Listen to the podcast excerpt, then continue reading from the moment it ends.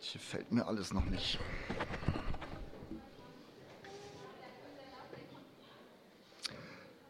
Okay, einen schönen guten Morgen.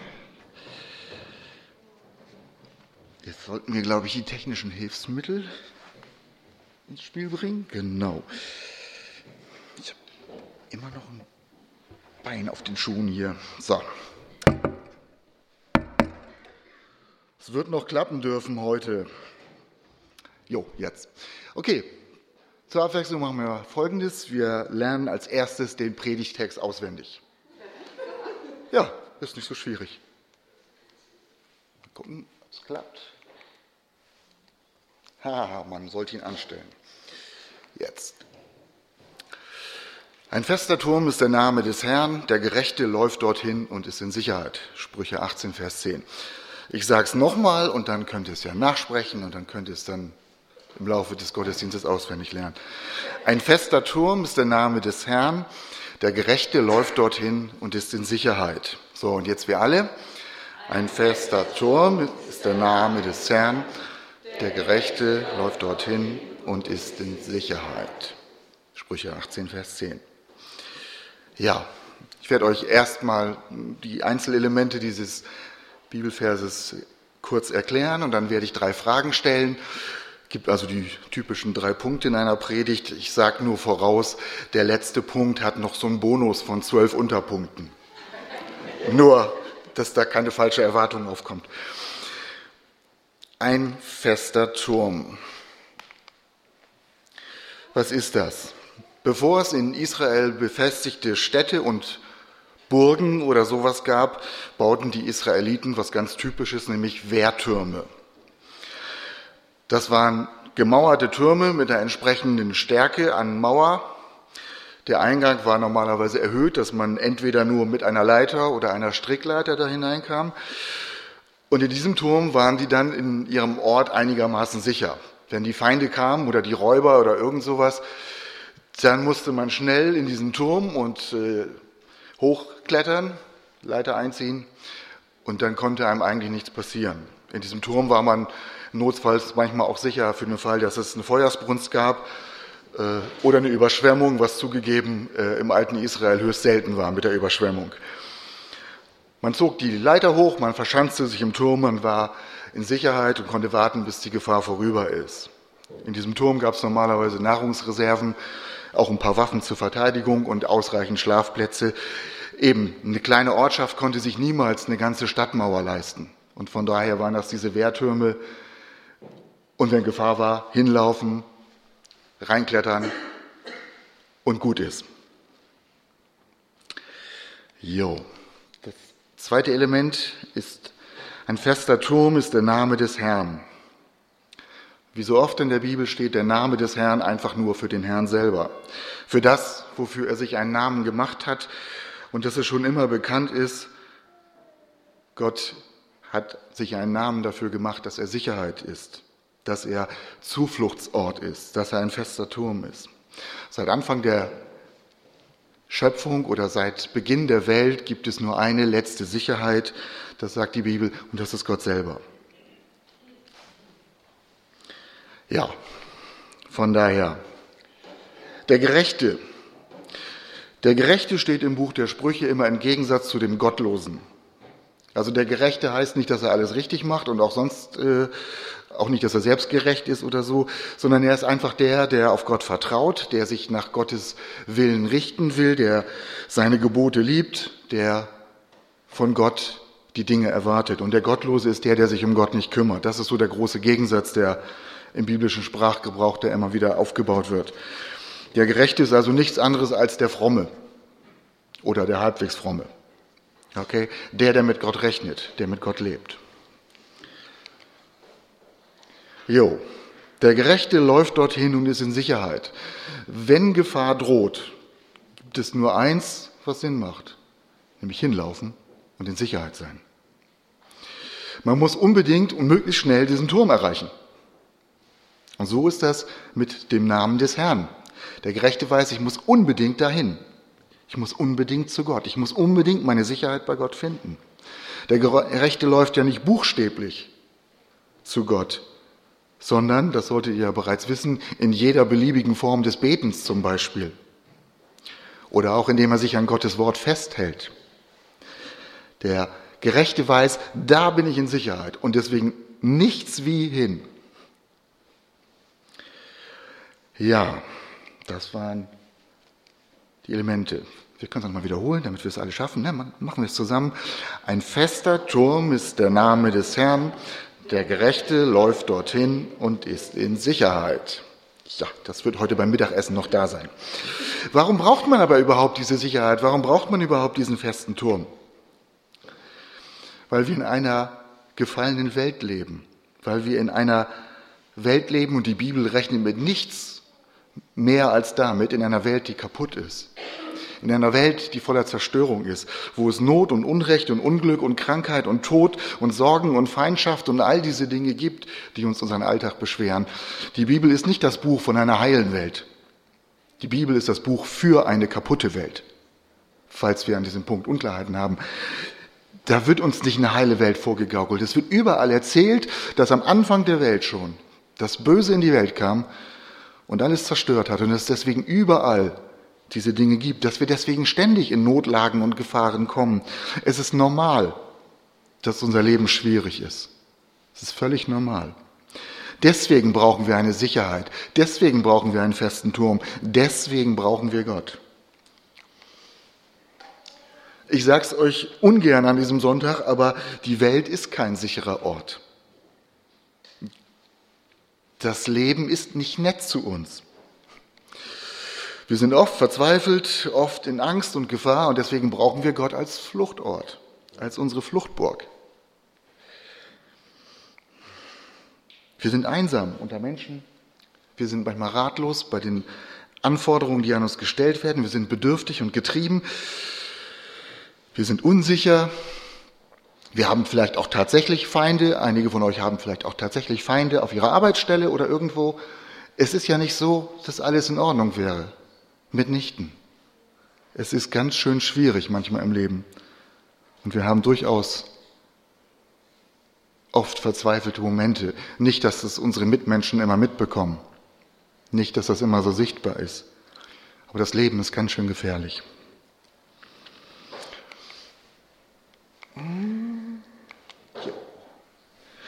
Wir haben Defizite. Das Leben gibt mir nicht alles, was ich für meine Seele brauche.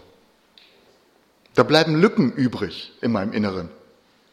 Und das ist so. Und das sagt uns die Bibel auch immer wieder, dass wir in so einer Welt leben. Wir sind manchmal einsam und keiner merkt es. Und daran merkt man wiederum, wie einsam wir sind. Es sind manchmal Dinge in uns, da spüren wir, dass wir zu kurz gekommen sind oder wir fühlen uns so, als wären wir zu kurz gekommen. Wir haben nicht die Dinge, die wir brauchen. Wir sind arm. Wir sind auch in den geistlichen Dingen, in den Dingen des Glaubens. Wir sind oft arm. Wir haben nicht die Sachen alle im Griff und in der Hand. Nicht wirklich. Einzige, was unseren Glauben ausmacht, ist, wir glauben, dass Gott alles hat, was wir nötig haben. Das ist der Unterschied. Alle Menschen sind so, wie ich uns eben beschrieben habe, mit diesen Problemen, diesen Nöten, diesen Feindschaften, diesen Gefahren, diesen Unsicherheiten, diesen Unklarheiten. Betrifft die ganze gesamte Menschheit, sagt die Bibel. Wir aber glauben, dass wir bei Gott das finden, was wir wirklich nötig haben. Und das ist eins der Dinge, für die dieser Verein, um die Steffi mal zu zitieren, für die dieser Verein steht. Wir glauben, dass wir bei Gott das finden, was wir so nötig haben. Ein fester Turm ist der Name des Herrn, der Gerechte läuft dorthin und ist in Sicherheit. Und das wisst ihr schon, es hat euch vielleicht jetzt heute Morgen auch oder die meisten von euch jetzt auch nicht überrascht. Ich stelle mal die Frage, ob wir das glauben oder ob wir das nur im Prinzip glauben. Und das ist ja das Spannende am Glauben. Glauben wir das oder glauben wir das nur im Prinzip?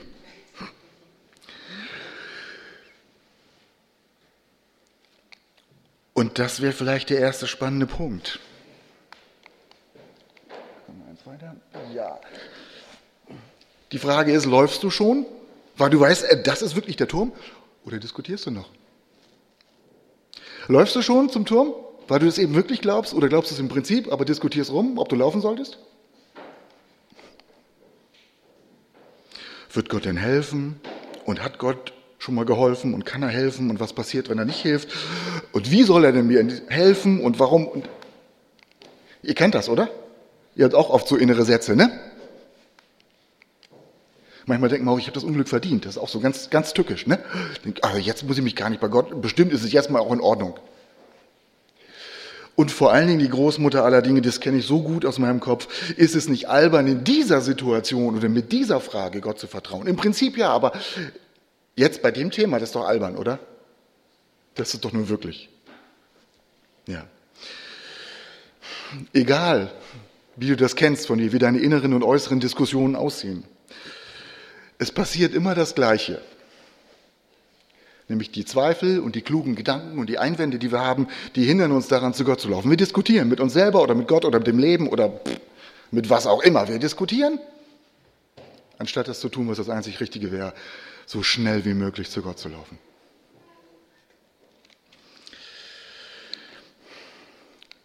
Gibt noch andere Möglichkeiten. Ne, was ist, wenn die Feinde kommen? Und der Alarmruf erscheint. Ja, natürlich muss man dann jetzt sofort zum Turm rennen und hoch und rein. Aber man könnte natürlich auch sagen, okay, vielleicht verstecke ich mich zu Hause oder vielleicht verstecke ich mich in irgendeinem Gebüsch. Vielleicht reicht das auch. Und das wären dann diese Dinge, die wir aus dem Leben alle kennen. Lass uns das Gebüsch mal beschreiben. Das sind alle möglichen Dinge, die Ausreden, die psychologischen Tricks, die Anklagen an Gott in die Welt, die Suche nach Bewunderung und Liebe von Menschen. Wir können alles Mögliche machen und denken, oh, das wird uns, das wird uns retten. Das wird uns helfen. Das ist es.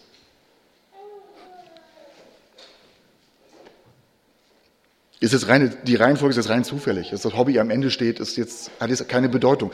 Es ist auch nur exemplarisch eine Aufzählung.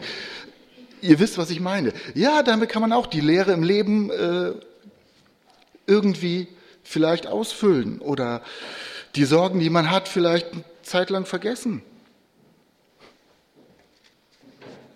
Ja, kannst du auch sagen, okay, wahrscheinlich bin ich zu Hause sicher, das reicht. Machst dir deine, machst, nimmst deine Hütte, machst deine heile Welt, na, meine Familie, das ist es schon. Oder mein Dienst für Gott, mein Beruf oder irgend sowas in der Richtung.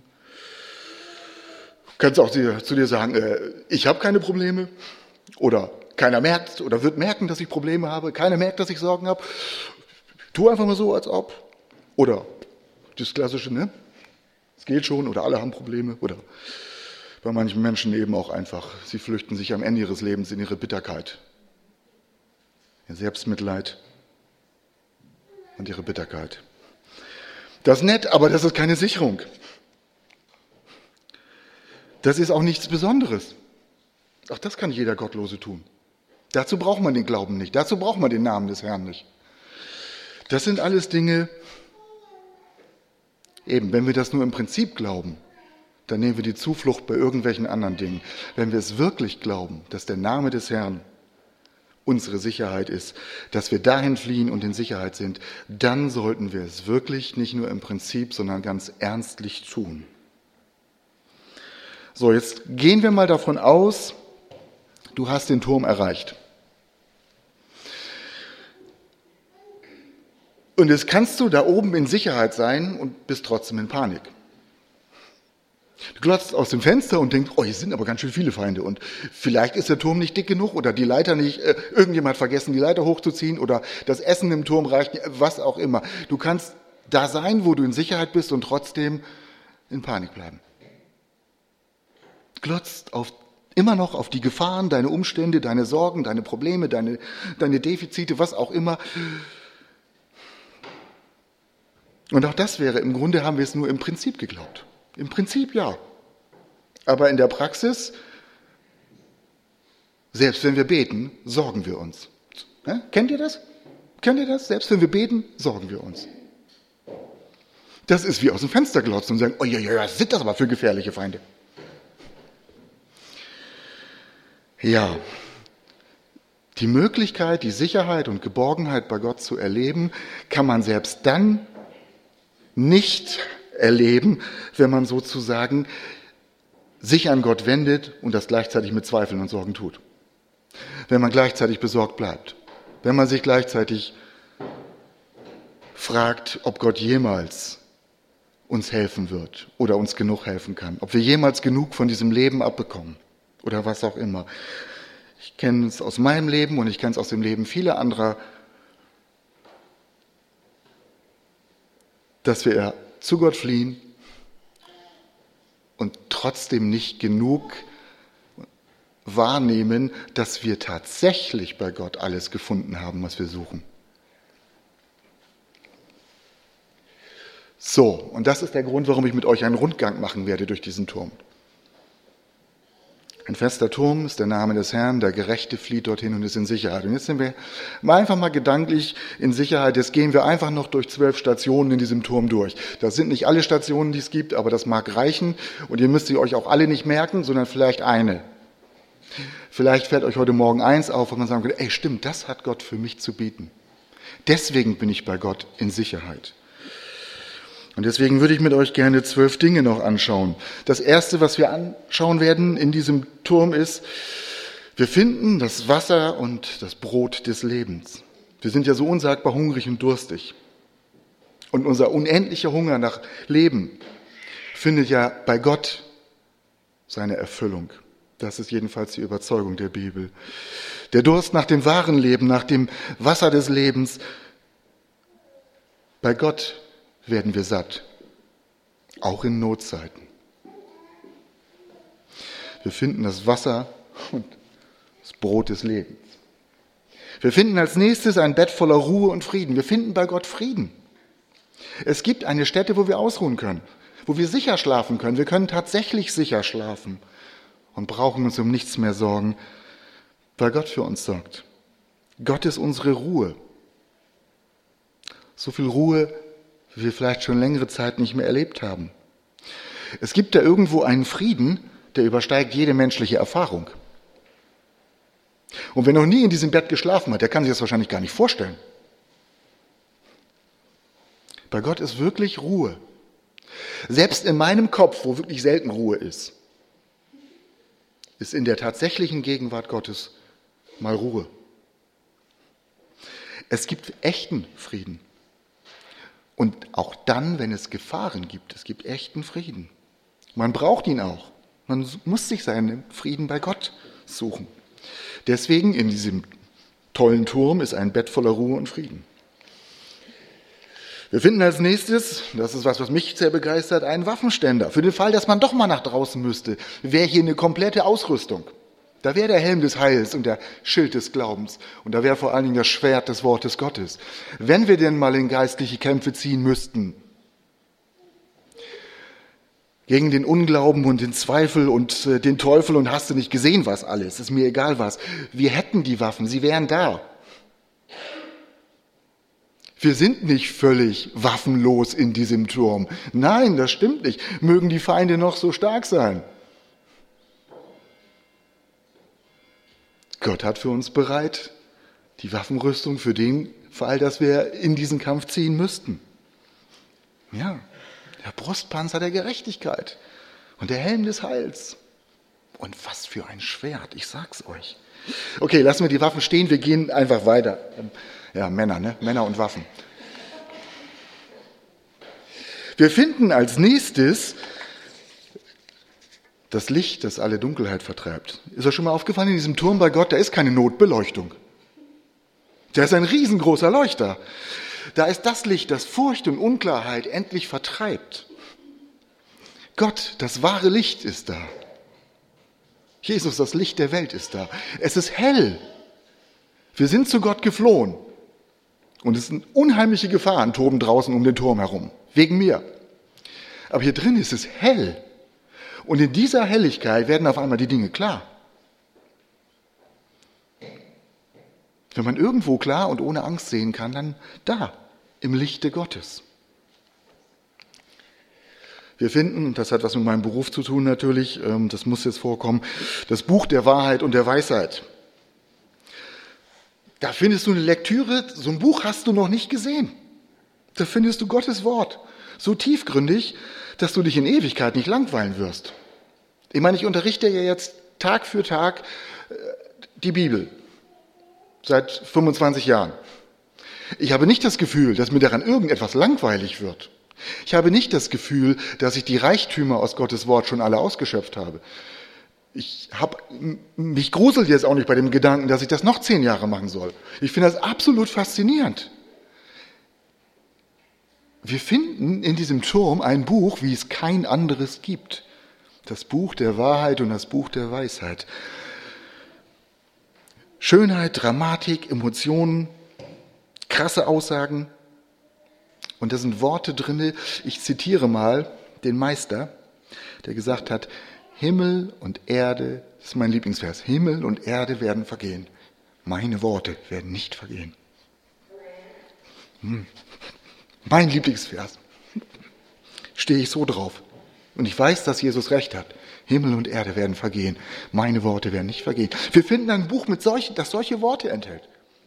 Wahnsinn. Okay, das nächste. Der Spiegel der Selbsterkenntnis. Im, wir können bei Gott können wir sehen, wie wir wirklich sind. Und wir können es aushalten, das zu sehen, wie wir wirklich sind.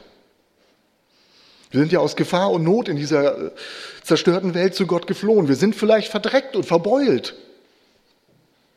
Wir sind nicht so, wie wir gerne wären. Und in diesem Turm, in der Sicherheit bei Gott, können wir uns anschauen, dass wir nicht so sind, wie wir gerne wären. Und es ist heilsam statt deprimierend. Wir können uns anschauen, dass wir nicht so sind, wie wir gerne wären. Und es ist heilsam und führt nicht zur Verzweiflung. Und wer genug von sich gesehen hat, kann ja weitergehen. Also wir müssen vor dem Spiegel ja jetzt ja nicht das ganze Leben stehen bleiben. Ja. Was finden wir noch? Da, das Öl des Heils und die Blätter vom Baum des Lebens. Bei Gott finden wir Heilung für unsere Verletzungen, Linderung für unsere Wunden, Heilung für die zerschnittene Seele und manchmal auch Heilung äh, für unseren zerschnittenen Körper. Das ist Gottes Medizin. Das sind die Mittel seiner Heilung für innere und äußere Wunden, für Schmerzen, für Verwundungen, die wir vielleicht eben auch erst bei uns entdeckt haben oder vielleicht auch erst in Zukunft. Gott hat Heilung für uns.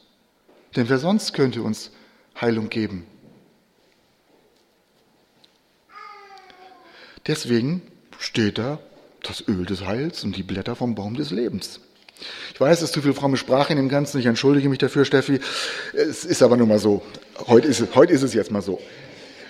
Wir finden als nächstes, auch das ist keine Überraschung, wir finden das Blut des Lammes. Ja, natürlich. Natürlich muss es hier zu finden sein. Bei Gott ist die Reinigung für alle unsere Sünden. Die Vergebung für alle unsere Vergehen. Die Rechtfertigung durch den Tod Jesu Christi. Das Blut Christi deckt auch die hartnäckigsten Sünden die, die die längste Geschichte in unserem Leben haben und die wir vielleicht niemals loskriegen werden. Das ist das Blut des Lammes, der uns erkauft hat zur Freiheit für Gott. Das ist das Blut, das reine Herzen schafft und das Vergebung und Versöhnung ermöglicht. Übrigens auch Vergebung und Versöhnung untereinander. Auch das ist Teil dieser Firma oder dieses Vereins, dass wir die Botschaft der Versöhnung haben, auch Versöhnung untereinander. Ja, was finden wir noch bei Gott? Das wird die Frauen vor allen Dingen interessieren, ne? Kleider und Schmuck. Weiße, heile, reine, kostbare Kleider, schöne und passende Kleider. Nicht wie, ne, Frauen kennen das ja, man findet nie das Richtige. Bei Gott findet man die richtigen Kleider, die Kleider des Heils. Und schönere Kleider, ihr Frauen, kann ich euch sagen, werdet ihr nicht anziehen können. Die Kleider des Heils alle Wertschätzung, mit der Gott uns schmücken kann. Den Ring, der uns als seine Kinder ausweist, die Halsketten, die seine Liebe beschreiben, die Armbänder als Erinnerung an seine Treue und die Krone, die er uns aufsetzen wird, als Freude über unser Lebenswerk. Und ziehen wir die Kleider des Heils an und den Schmuck, den Gott uns anbietet, dann haben wir tatsächlich etwas, das uns schön macht. Ja, dann sehen wir vielleicht schon ein bisschen besser aus als vorhin vor dem Spiegel.